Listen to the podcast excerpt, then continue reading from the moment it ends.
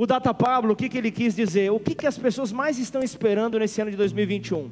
E com uma porcentagem, vou dizer, bem competitiva, estava a liberação, o, término da pandemia e o café com o pastor. Vocês acreditam nisso? O Datafolha, o Data Pablo, quer dizer, Data Pablo estava Datafolha não é confiável, mas o Data Pablo é potente. Tava ali a potência, a potência. Tava, tava ali então a estatística. Por que, que eu estou falando isso? Porque eu quero saber quem é você que terça-feira, 19 horas, vai tomar um café 0800 comigo. Levanta a mão. Opa!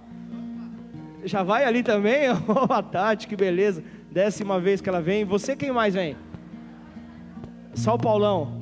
Quer dizer então que eu vou ter que pegar minha maquininha do Nespresso fazer uma xícara pro Paulão. Não tem nem quem quem, quem vou... Oi? Oi? Eu vou fazer um café especial. E sabe o que é o melhor? É Lenir, né? É Sueli, Sueli. A Sueli, ela vai vir na terça-feira comigo às 19 horas para receber você. Vai receber você aqui. Nós dois estaremos aqui. Vai trazer, além, pelo amor de Deus, não vai esquecer. Hein? Estaremos juntos aqui para te receber. Mas quem é você que ainda não veio nesse café com o pastor?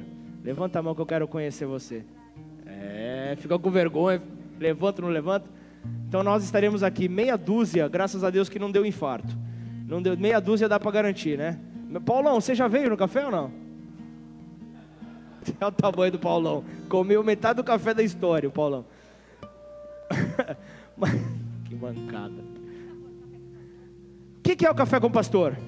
Café com o pastor, de repente você não está levantando a mão porque está com dúvida. Esse é o momento onde, literalmente, eu ofereço um café, é um momento de comunhão, é um momento à mesa, fazendo aquilo que Jesus mais fazia com seus discípulos, sentar à mesa. É o momento onde você consegue conhecer a história daqueles que estão chegando, você consegue é, é, é, entender um pouco é, de como as pessoas chegaram até aqui, com, com, começa a, a, a, se identificar com muitas situações, você começa a criar novos vínculos, e o melhor de tudo, você sai dali pelo menos conhecendo 20 pessoas, que é a média das pessoas que vão nesse café.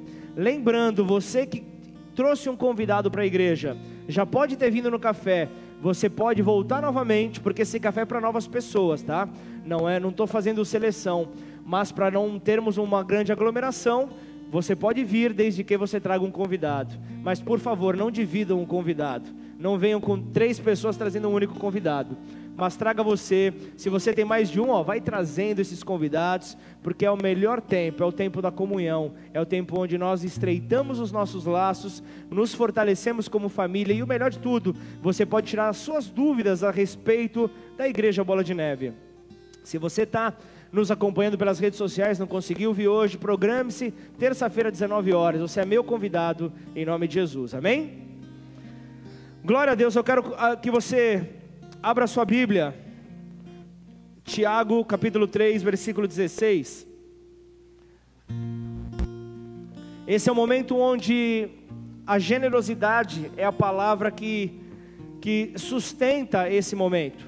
A generosidade é, o, é, o, é a palavra que dá o fundamento para a nossa oferta, para a nossa demonstração de gratidão. Podemos fazer isso, capítulo 12 do livro de João, do Evangelho de João, melhor dizendo, Conta a história de Maria, uma mulher que quebrou um vaso com um perfume caríssimo ali aos pés do Senhor Jesus. Esse perfume foi uma maneira dela demonstrar o melhor que ela tinha diante dele. E, e nesse trecho nós vemos dois posicionamentos. Nós vemos ali é, realmente a mulher dando tudo que tinha a Jesus, a mulher apresentando tudo aquilo que tinha e Judas ficando extremamente indignado com aquela atitude que aquela mulher teve ali naquele momento, como como que Maria poderia ter dado um presente tão generoso? E por que que Judas ficou tão incomodado? Põe ali, por favor. Tiago 3, versículo 16. Pois onde há inveja e sentimento faccioso, aí há confusão e toda espécie de coisas ruins. Olha um inimigo da generosidade. O inimigo da generosidade é a inveja. Por quê? É uma questão do coração a oferta, porque na oferta nós estamos externando o que há dentro de nós. Aqui na, na, na condição do, do, do texto do Evangelho de João, capítulo 12, você vê que tanto Maria quanto Judas, eles expressaram o que havia no coração deles.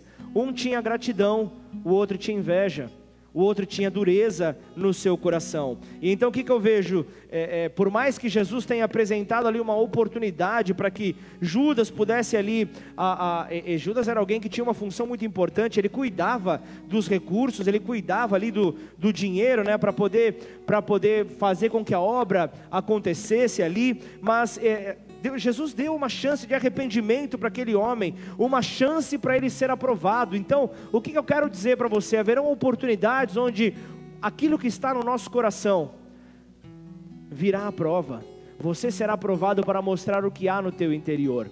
Portanto, em nome de Jesus, que nessa hora você possa colocar a mão sobre o teu coração. Eu quero fazer uma simples oração. Pai, em nome de Jesus, que nessa hora nós possamos, ó Deus, demonstrar, e eu não falo apenas, ó Pai, de recursos financeiros, que é aquilo que realmente sustenta a tua obra, Pai. Mas eu falo nessa hora, Pai, de sinceridade no coração do teu povo, Pai.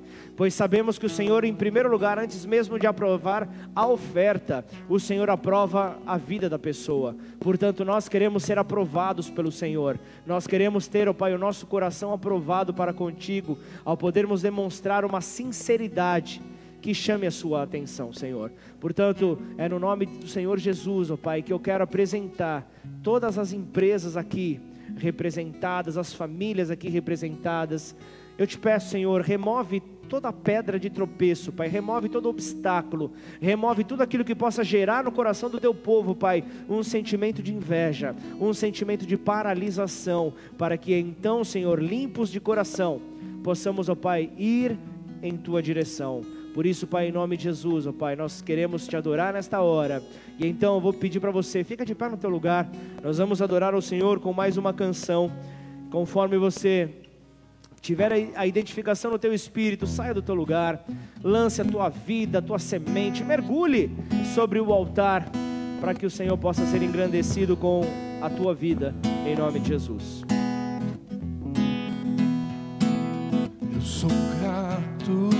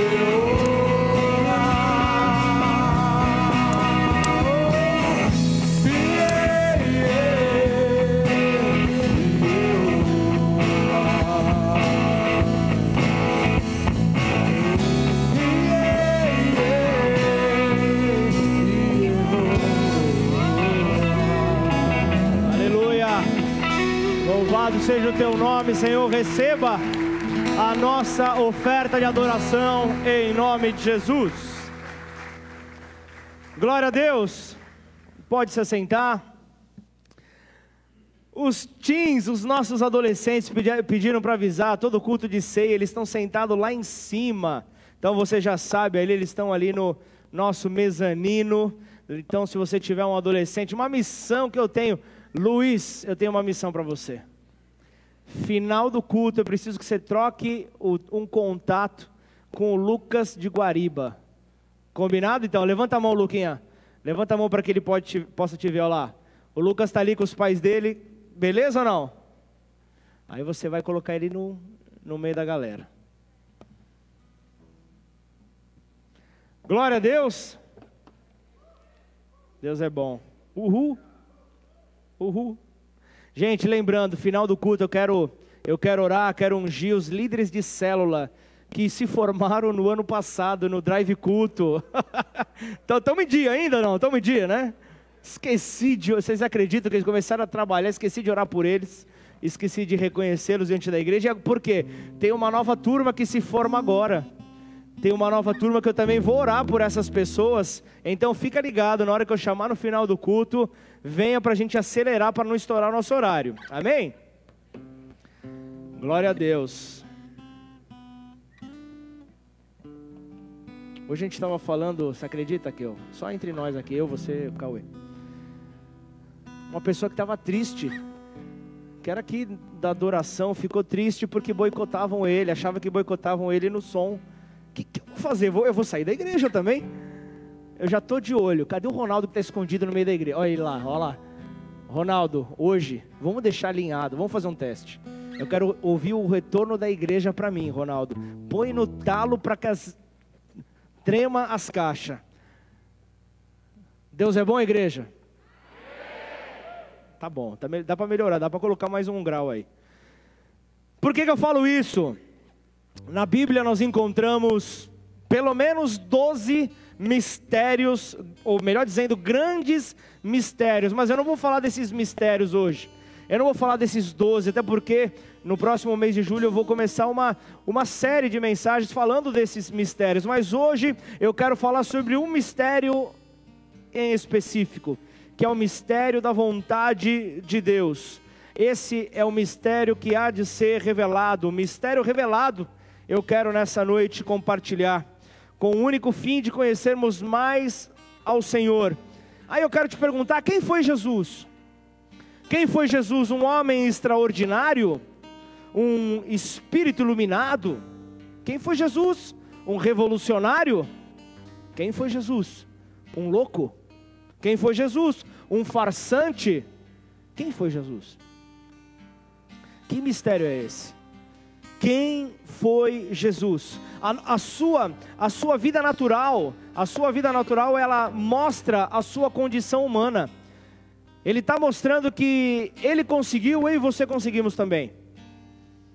É difícil de acreditar, mas o seu nascimento ele foi normal. O seu nascimento foi humano, porque justamente o Deus Espírito precisava de um corpo para poder então cumprir esta missão aqui na terra. Ele esteve sujeito às limitações físicas normais de um ser humano. Ele esteve sujeito a cada uma das limitações que nós muitas vezes passamos. Tem alguém aqui que sente cansaço?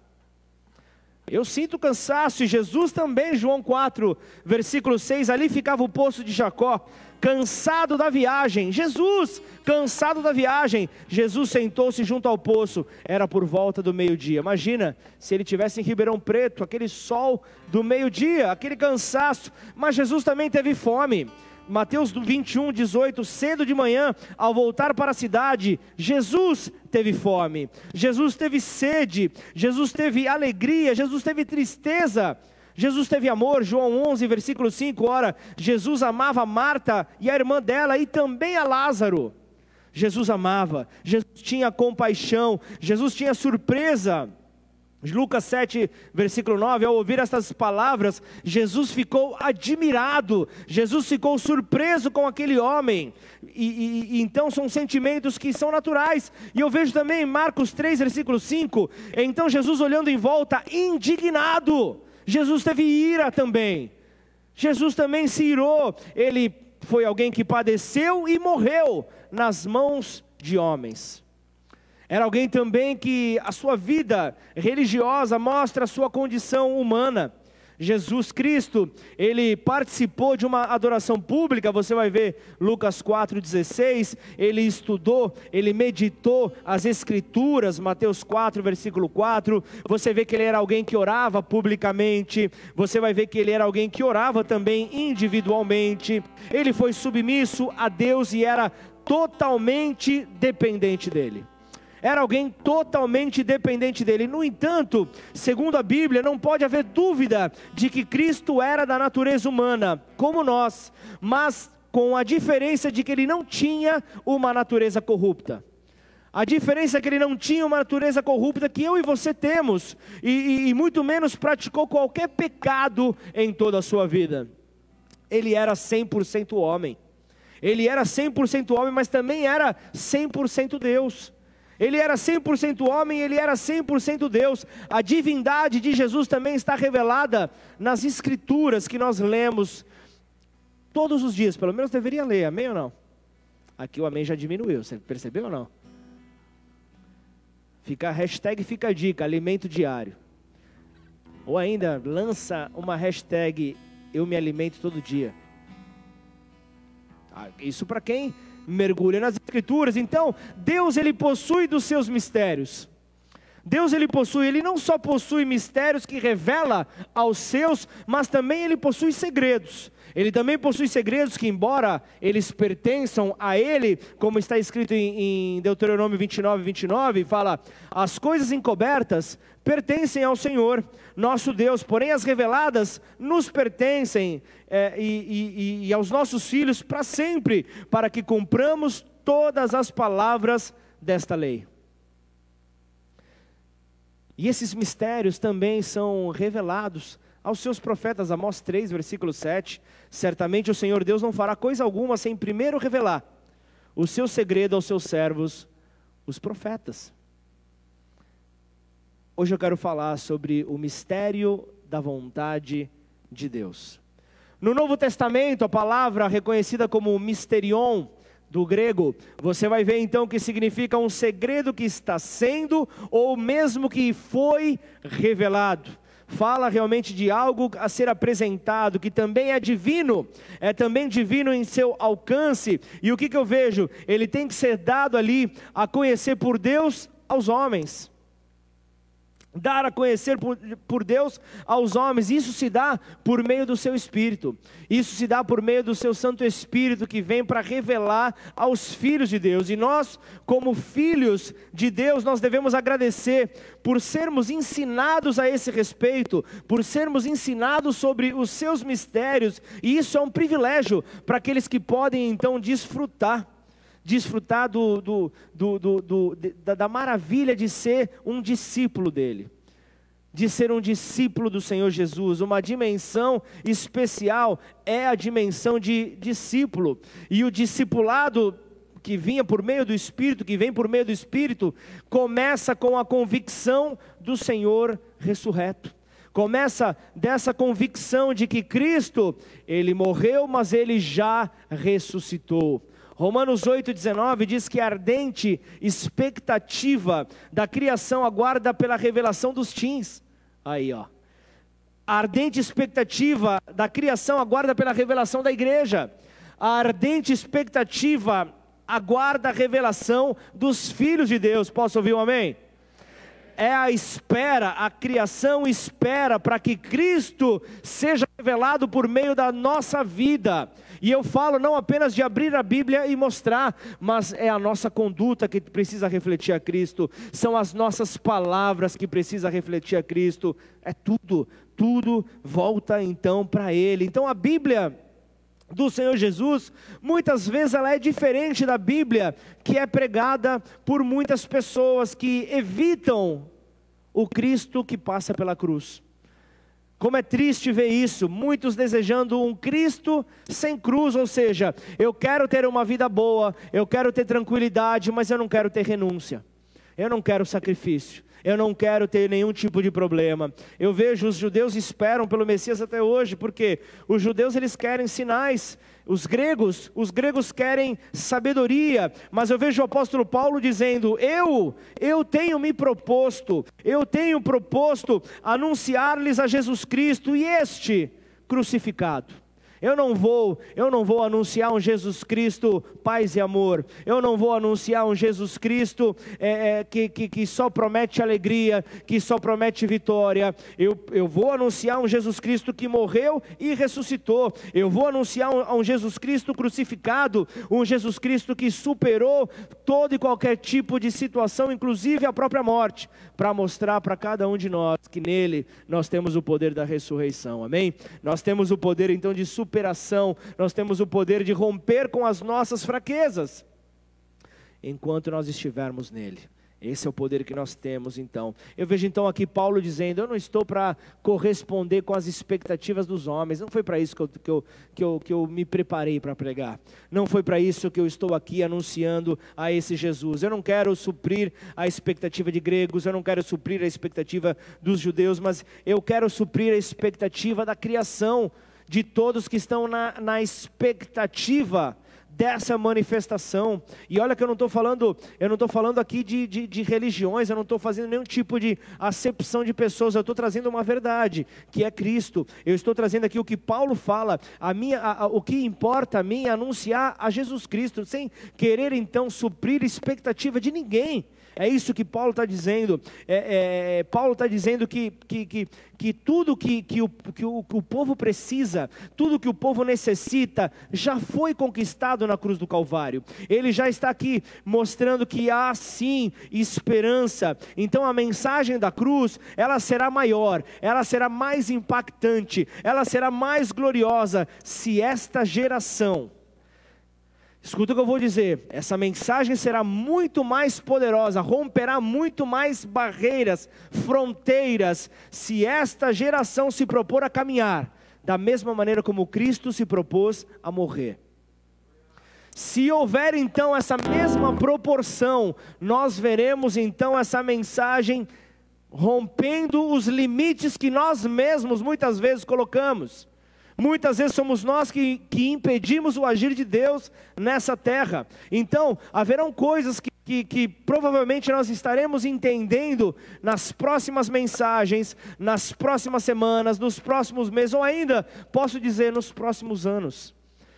O mistério da parte de Deus sendo revelado porção a porção, porção de graça por porção de graça mensagem sendo revelada. Então a velocidade do entendimento dessas coisas, ela se dará, ela está relacionada diretamente com a capacidade de orar por esses acontecimentos, pela revelação então desta mensagem.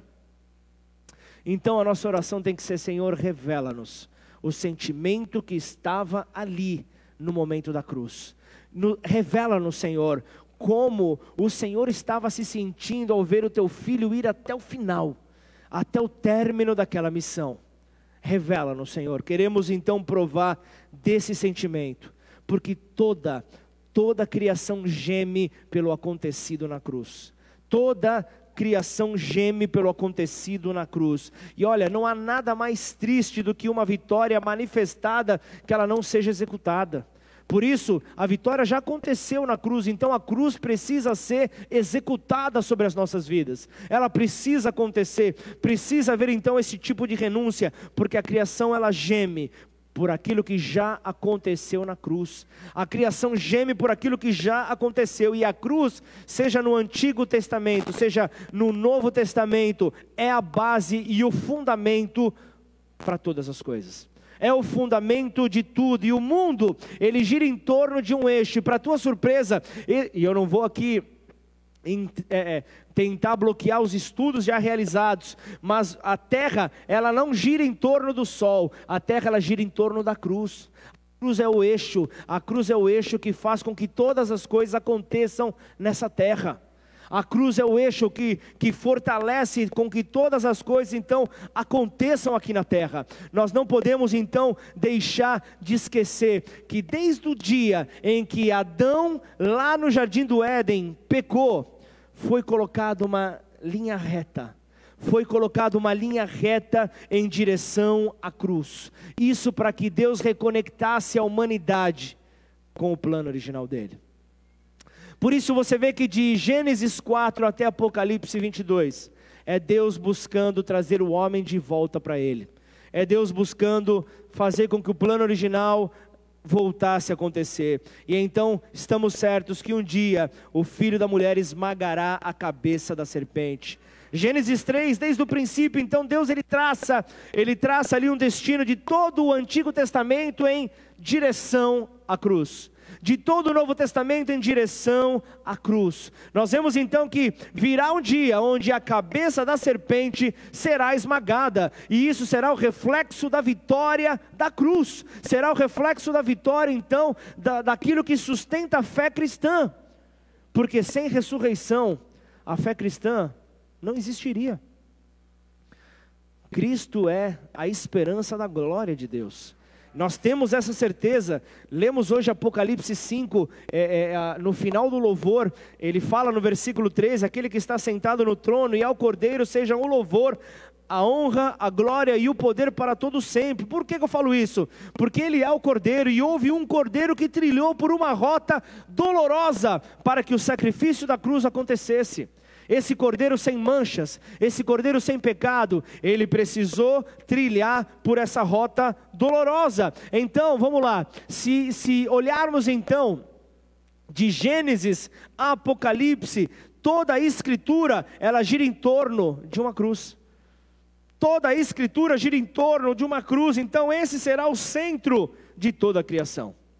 Esse será o centro então de toda a criação, é, e, e, e, o nosso dever é retomar a nossa ida para a essência, para o plano original de Deus. Só que eu quero trazer algo para você. A igreja, com o passar dos anos, isso eu falo igreja no, no, seu modo geral, no passar do ano, do, do, dos anos, ela tem se tornado muito intelectualizada ela tem buscado é, é, se intelectualizar, ela tem buscado conhecimento, e, e, e, eu, eu, acho, eu acho positivo a busca por conhecimento, eu acho algo realmente fortalecedor, é algo realmente que, que, que, que é, é devido para cada um de nós, mas se não houver equilíbrio, se não houver ali realmente um cuidado, nós tendemos a nos afastar da cruz por causa do conhecimento. Eu costumo dizer que Pouco conhecimento ensoberbece, muito conhecimento amadurece. Mas nós temos que ter cuidado para que esse conhecimento não venha a nos afastar da cruz do Senhor. Para que esse conhecimento não venha a nos tornar prepotentes sobre esta terra. Amém? Então vem comigo, Efésios capítulo 1, esse é o nosso texto nessa noite, versículo 8.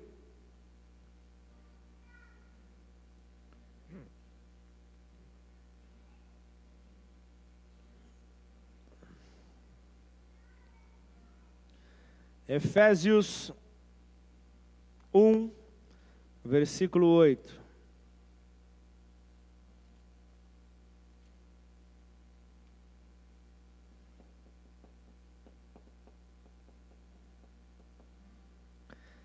Aqui eu vejo Paulo falando aos Efésios que toda toda sabedoria e todo entendimento vem da revelação da vontade secreta de Deus a respeito de Cristo. Então, olha o que ele fala aqui: que Deus derramou abundantemente sobre nós em toda a sabedoria e entendimento. Ele nos revelou o mistério da sua vontade, segundo o seu beneplácito, ou em algumas versões, seu propósito, que ele apresentou em Cristo, de fazer convergir nele, na dispensação da plenitude dos tempos, todas as coisas, tanto as do céu como as da terra. Em Cristo fomos também feitos herança, predestinados segundo o propósito daquele que faz todas as coisas, conforme o conselho da sua vontade. Por isso, Paulo está dizendo aqui: é necessário sabedoria, é necessário entendimento. Só que eu vejo aqui um Paulo trazendo uma, uma verdade que nenhuma universidade consegue explicar acerca deste tipo de entendimento. Ele traz realmente aqui uma verdade que nenhum curso preparatório pode revelar para o seu povo. Primeira, é, primeiro capítulo e segundo capítulo de 1 Coríntios diz que a sabedoria dos homens não foi capaz de conhecer o mistério de Deus, não foi capaz de discernir o mistério de Deus. Aí eu quero voltar, Efésios capítulo 1, volta para o versículo 6, por favor.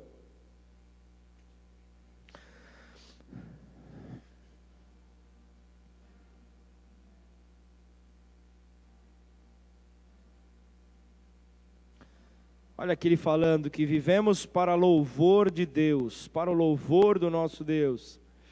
Versículo 6. Ele fala: Para louvor da glória da Sua graça, que Ele nos concedeu gratuitamente no amado. Vou em versículo 7, por favor.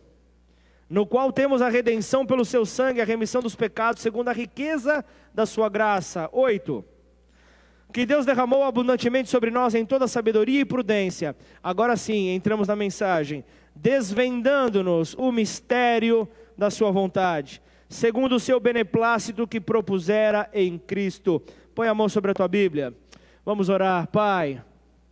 Aqui estamos diante, Pai, da tua revelação. Aqui estamos diante das suas escrituras, da tua mensagem, que é vida, que é vida para nós, Senhor. Portanto, em nome de Jesus, tira todo o tampão dos nossos ouvidos, ó Pai, tira todo sofisma, quebra toda fortaleza na mente, que o Senhor possa, em nome de Jesus, encontrar liberdade sobre cada um de nós aqui, Pai. Por isso, convém que o Senhor cresça e eu diminua, Pai. Eu quero ser aqui, Senhor, o teu instrumento, Pai, nessa noite, Pai. Por isso, a começar pela minha vida, Pai, que essa palavra possa encontrar, em nome de Jesus, o, o, o local para cortar, Senhor. Eu sei que essa palavra ela me rasgou primeiro, Pai mas que o Senhor possa vir, Senhor, e por meio dessa mensagem trazer entendimento para o teu povo acerca deste mistério revelado. Em nome do Senhor Jesus. Amém. Glória a Deus. Aleluia.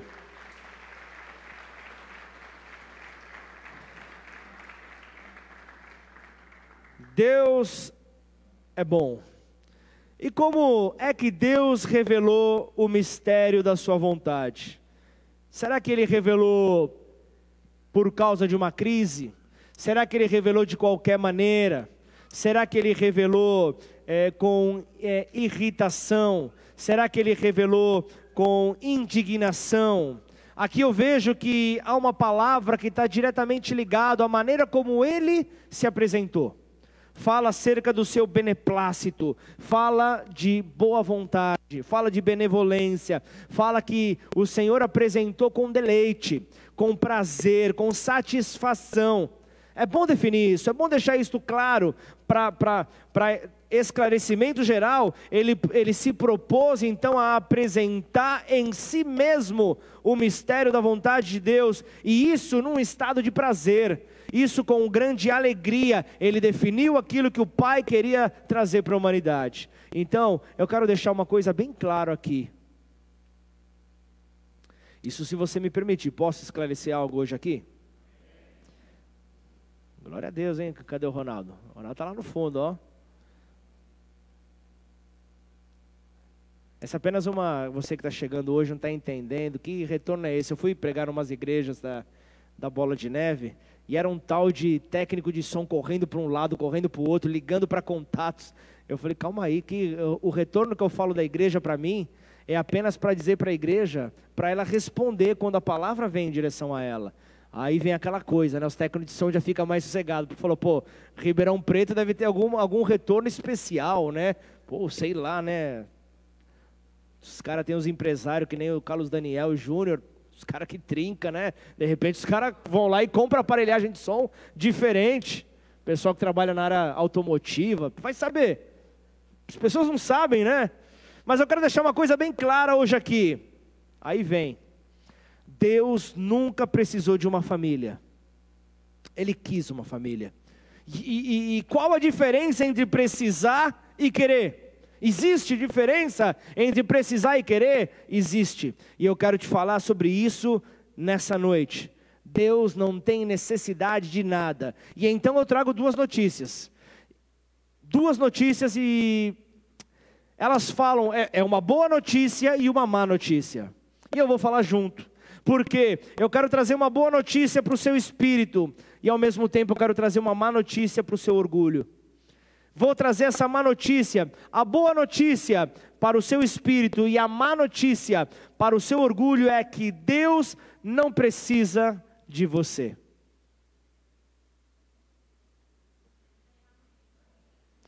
Três já receberam a palavra no download Wi-Fi direto. O restante está na linha de escada, mas vai chegar essa revelação. Deus não precisa de você, porque Deus já era feliz antes de você, e Deus continuará a ser feliz depois da nossa partida. Ah, pastor, que duro. Está falando sério mesmo? Deus não precisa do meu serviço?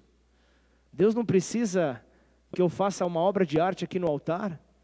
Deus não precisa que eu fique ali tocando ali? Deus não precisa da minha oferta?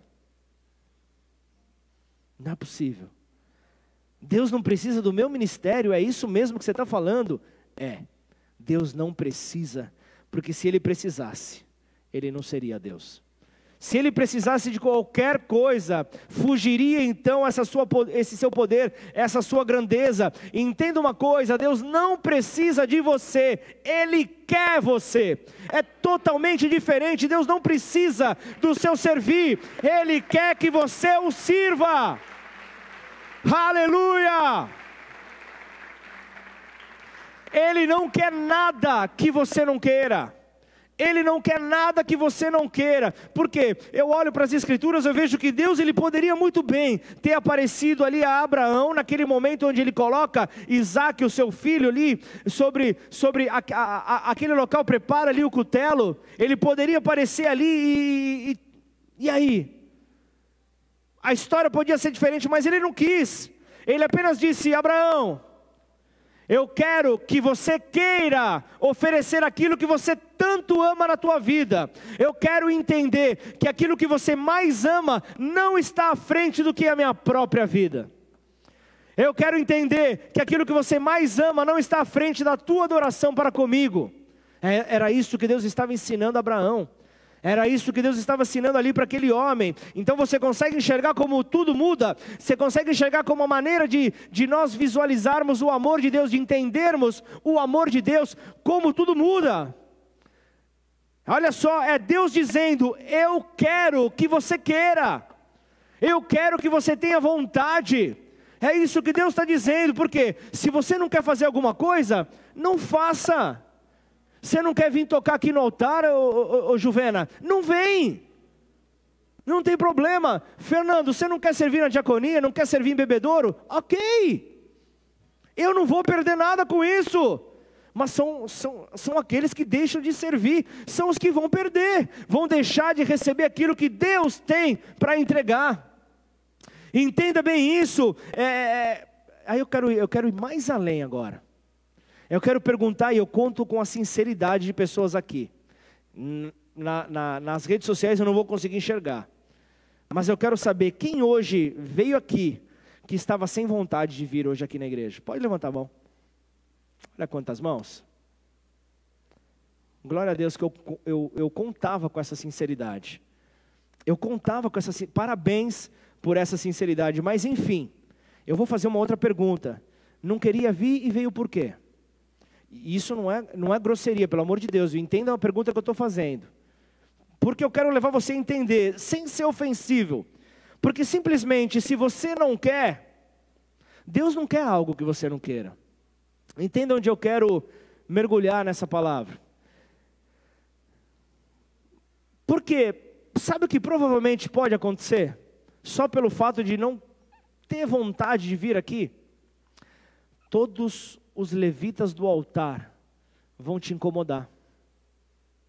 Você vai ter raiva do Ronaldo, porque o som vai estar, tá, vai te incomodar, vai estar tá tudo muito alto, o som vai estar tá alto, o ar-condicionado vai estar tá gelado, ah, a roupa que o que eu está usando não te agrada, a roupa que eu estou usando, gente, se vocês falarem da minha camisa hoje, eu vou ficar incomodado com vocês. Olha o pre presente que eu ganhei da minha mulher, né? né? Gente, dá uma olhada aí, pô. Grava isso aí, gente. Ô, ô, ô, ô. Fala aí.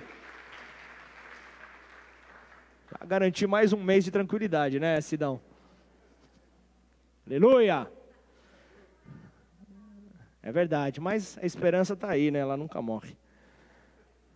Deus é bom. Tudo vai te incomodar. Até a camisa do teu pastor vai te incomodar. Tudo vai te incomodar. Isso porque você não queria vir. Sabe a irmã que te recebeu na porta ali? Estava ali medindo a sua temperatura, falou: Nossa, olha só, colocou na minha testa o negócio. Você vai se irritar, puxa, colocou na minha mão. Se colocou na mão é porque colocou na mão. Se colocou na testa é porque colocou na testa. Se sorriu com os olhos é porque sorriu com os olhos. Se não sorriu é antipática. Tudo incomoda. Só pelo desejo de não querer vir. Só por não querer vir. Hoje, se a mensagem foi curta, o pastor não se preparou.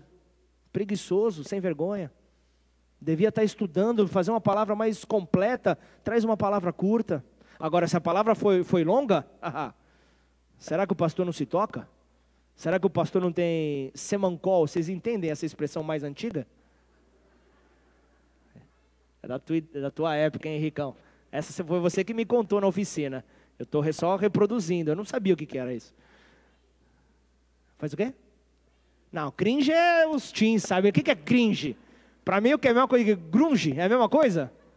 Eu sou dessa época, gente. Cringe. Pois você me explica o que, que é isso. Se a palavra foi suave, que mamãozinho com açúcar é essa palavra do pastor? Se a palavra foi de exortação, que dureza. Tudo por quê? Por simplesmente você não quis. Você não quis. De repente você está acompanhando pelas redes sociais, você está no teu sofá, emburrado, emburrada, porque você não quis ver hoje aqui. Sabe, aquele que não se predispõe, não vai receber aquilo que Deus tem para liberar. Porque Deus não quer um povo indisposto. Deus quer um povo disposto a recebê-lo. Ele não vai te obrigar a nada. Se você serve em algum ministério e de repente o teu líder te, te obriga, eu quero saber disso, porque não é por aí. Não é por aí, você tem que ter vontade de estar aqui. Você tem que fazer por amor. Precisa queimar no teu coração. Amém ou não? Vamos adorar o nome do Senhor Jesus. É, é assim que precisa acontecer. Não quero servir, não quero mostrar meu amor por Deus. Tudo bem, o problema é meu. Sou eu que não serei, sou eu que não serei abençoado naquilo que Deus tem para me entregar. Agora você não quer fazer isso? Não vai me atingir nada.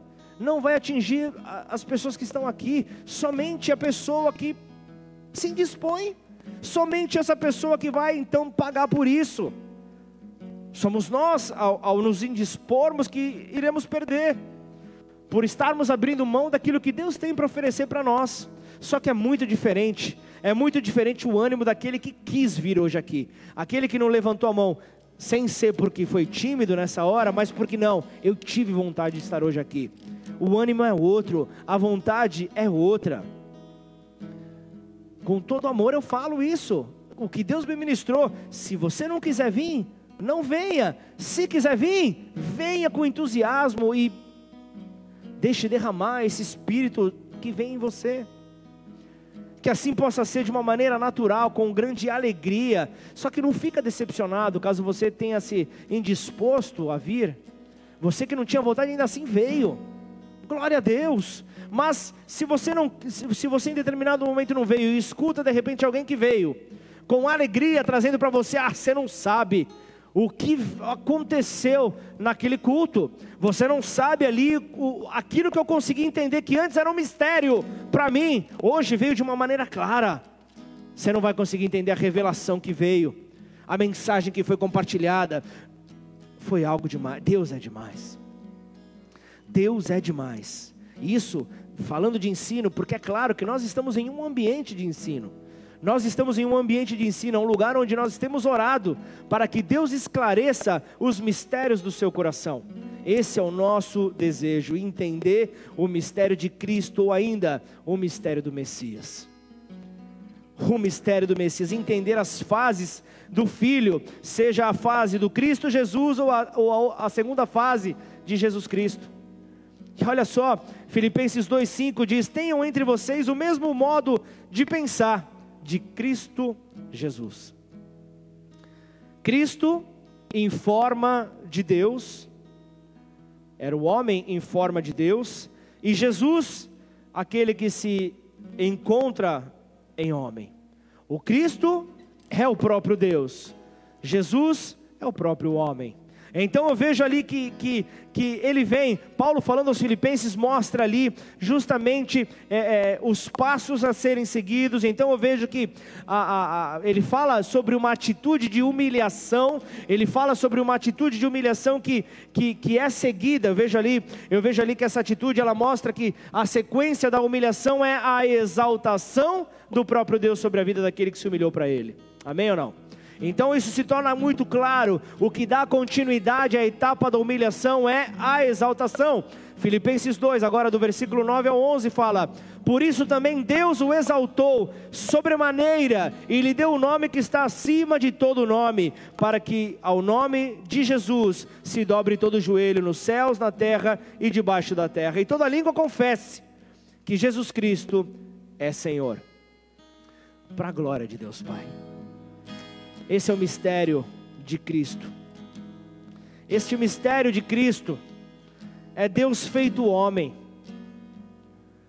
Aquele que muitos não conseguem explicar. Aquele que, aqueles que muito olhavam e diziam: Mas espera aí, esse é tão somente o filho do carpinteiro.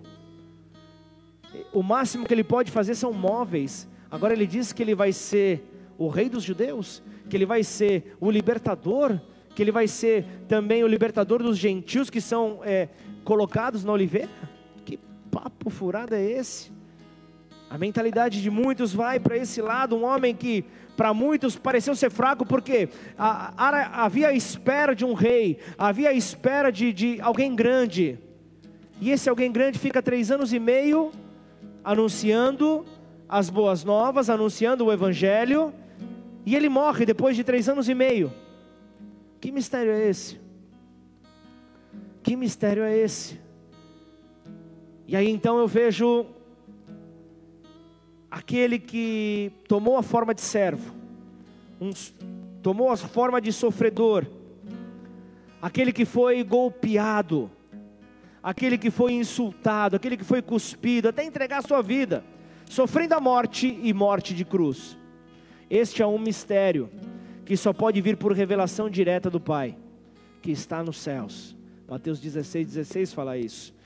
Visto, visto que carne ou sangue não podem revelar isso. E então eu vejo que logo após a morte de Jesus, dois discípulos se destacam e dizem: tudo que nós esperávamos acabou. A nossa esperança estava em um homem e esse homem morreu. Com uma aparência de fraco, parecia estar, estar fraco ali, derrotado naquela cruz. E, e os homens retomam a sua caminhada sentido ali a aldeia que eles tinham ali, a Emaús. E eles começam então a conversar sobre o, o, os feitos ali, sobre os acontecimentos.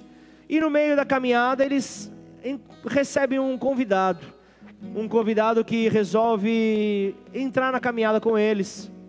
E começam a conversar e os homens, os discípulos dizem: "Mas você não sabe o que aconteceu?" Jesus, ele morreu. Aquele que havia promessa, aquele que havia liberado tantas palavras, ele morreu. E aquela caminhada foi se dando, Jesus foi ali ao lado deles ouvindo, e eles sem saber quem, quem eles eram. E as coisas convergiram para a comunhão, as coisas se voltaram ali para a mesa, para o partir do pão. Na hora que houve então o partir do pão, os olhos se abriram. E então aqueles discípulos olharam e viram em todo momento, era Jesus que estava ao nosso lado. Em todo momento era Jesus que nos acompanhava. Em todo momento era Jesus que estava ao nosso lado. Por isso quero dizer para você nessa hora, talvez você estava realmente é, é, sem esperanças do que poderia vir, sem esperanças de dias melhores, sem esperança de mudança no cenário que você está vivendo. Talvez o cenário que você está vivendo é um cenário de desespero, talvez seja um cenário de tristeza, talvez seja um cenário de preocupação. Eu não posso dizer qual, qual é o cenário, eu não tenho conhecimento do cenário de todos aqui, mas uma coisa eu quero te dizer: o Senhor está sempre caminhando ao teu lado, o Senhor está sempre ali, o mistério está para ser revelado diante daqueles que têm o coração disposto a receber. Colossenses 1, 26 e 27 diz: O mistério que esteve escondido durante séculos e gerações, mas que agora para a igreja em Ribeirão Preto foi manifestada. Foi manifestada aos seus santos. E este Deus quis dar a conhecer a riqueza da glória deste mistério entre os gentios, entre esta família, que é Cristo em vocês, a esperança da glória de Deus. A transformação ela se dará por meio da, da, da permissão que você pode oferecer para Cristo entrar na tua vida para que Cristo então possa entrar nos teus negócios, para que Cristo possa entrar na tua vida, e isso só se dará se você assim permitir. Nós estamos vivendo dias de, de grandes revelações, nós estamos vivendo dias onde grandes coisas estão acontecendo. Não sei se você é, é, não estava presente no culto da sexta-feira passada, aquele culto especial um culto onde nós é, fizemos o encerramento do evento do Conselho de Pastores, do 21 Dias de Clamor por Ribeirão Preto, que, que terminaria na véspera do aniversário da cidade, dia 19 de junho. E, aquele, e aqueles dias foram intensos. E o último dia, o dia, cada dia havia um propósito, cada dia havia um motivo de oração, de clamor. E o vigésimo primeiro dia era pelo avivamento da cidade. E esse dia coube a família Bola de Neve cobrir em oração. E nós tivemos ainda a honra de poder sediar essa entrega desse propósito. E, e, e ali foi, é, é, a adoração fluiu, o louvor fluiu, a entrega das pessoas fluiu, a palavra liberada fluiu. E sabe o que, que é o melhor? Houve um determinado tempo que a palavra veio pingando para quem entende um pouco de futebol sabe, né? Quando a bola pinga na tua frente, o jogador ele não tem que pensar duas vezes, ele já manda, manda de primeira e, e, e já faz o gol. Esquece que no Vasco não acontece isso. Mas o, o, o que, que a gente precisa ver? A oportunidade veio. E eu estava falando ali sobre uma estatística do IBGE. E essa estatística trazia um grande mistério, porque essa estatística não foi feita por nenhum instituto cristão. Por nenhum instituto cristão. Foi, e a estatística era que no ano de 2022, 51% da população seria evangélica. Então entenda o que, que isso significa. Eu já trouxe isso para a nossa realidade como cidade. E ali na primeira fileira estava o, o, aquele que, na ausência do prefeito e do vice-prefeito, assume a nossa cidade. O presidente da Câmara Municipal de Vereadores estava aqui na primeira fileira.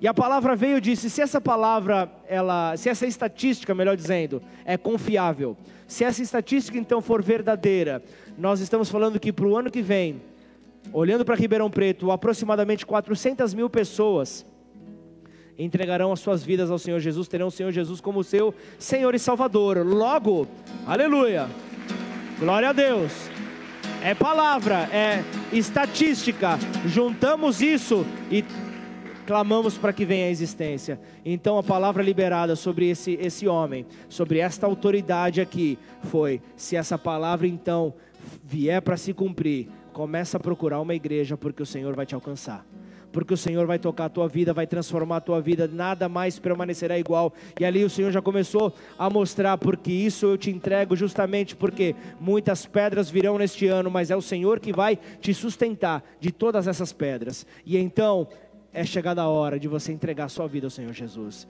E ali ele ficou tocado naquela hora, a palavra aconteceu, e no final, esse homem subiu ao altar.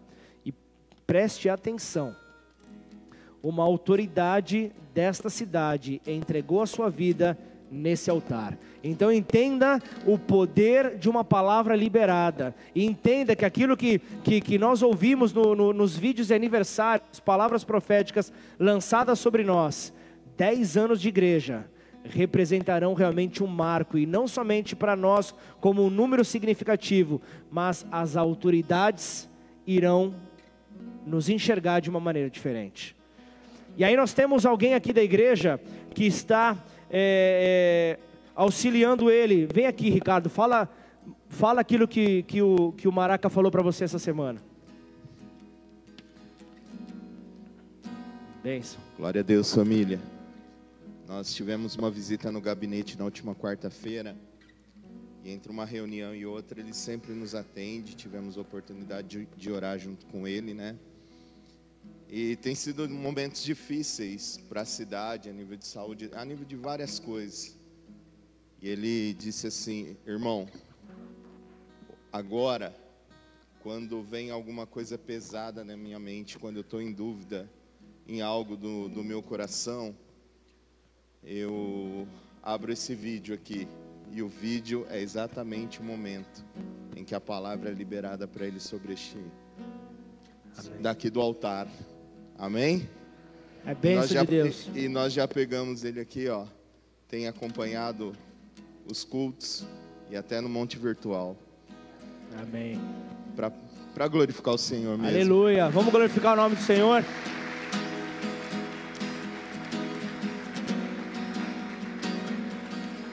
E o que eu quero que, que, que você entenda, essa palavra liberada veio do altar, mas veio também da tua vida. É a tua intercessão. Você também liberou essa palavra. Essa palavra foi liberada da igreja. E aí o que acontece? As portas estão se abrindo. E, e, e o que, que eu estou dizendo? Eu não estou misturando, deixar bem claro que uma coisa que o Ricardo sabe é justamente isso. Foi um momento estritamente espiritual não foi um momento político, eu deixei bem claro. Ele, ele, ele ao iniciar esse processo de assessoria, das portas se abrirem para. Não, como é que é o nome mesmo da, da, da, da função que ele liberou para você estar tá fazendo? Assessor, exatamente. A, a, a, a partir do momento em que essas portas se abriram, foi uma coisa que foi deixada bem claro: nós estamos aqui para te oferecer todo o apoio espiritual, todo apoio que como igreja nós podemos dar, mas é uma coisa, estaremos fiscalizando tudo aquilo que você estiver realizando aqui na cidade como representante das leis aqui nessa cidade. Portanto, em nome de Jesus, entenda isso, igreja, é para um novo lugar que a igreja está sendo direcionada.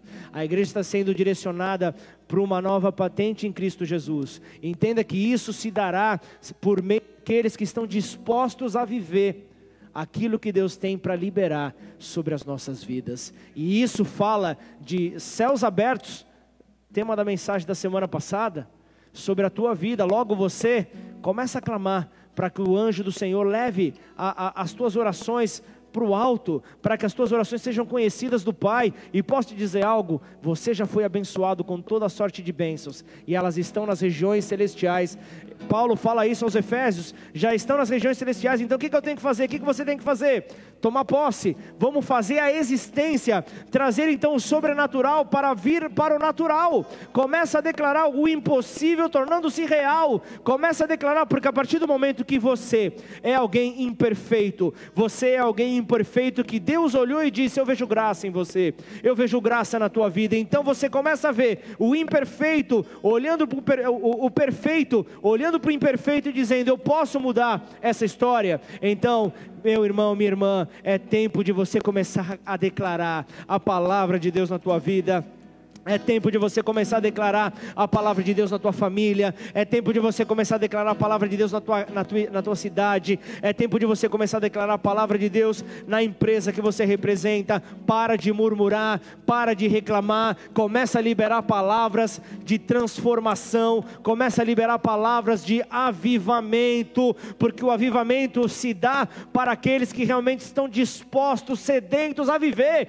esse avivamento. E quando nós olhamos isso, o que que aconteceu? Para concluir a palavra do avivamento da semana passada, nós estamos ali há 50 dias com os índices, nós temos aqui enfermeiros ali na linha de frente, nós estamos vendo esses índices que não baixam de jeito nenhum. Há 50 dias, há mais de 90% de ocupação dos leitos Covid.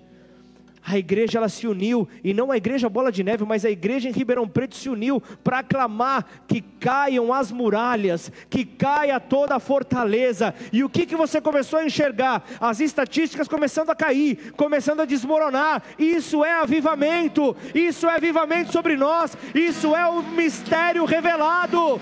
Em nome de Jesus, fica de pé no seu lugar, vamos adorar a Ele.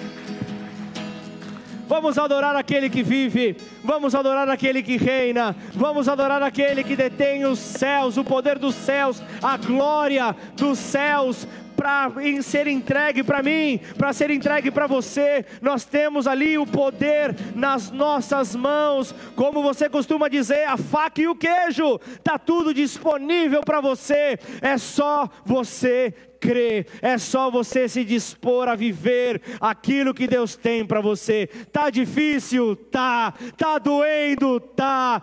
Tá triste? Tô, mas avança. Seja rastejando, seja com um pé só, seja de muleta, vamos avançar em nome de Jesus. Em nome de Jesus, vamos adorar ao rei. Vamos adorar ao rei em nome de Jesus.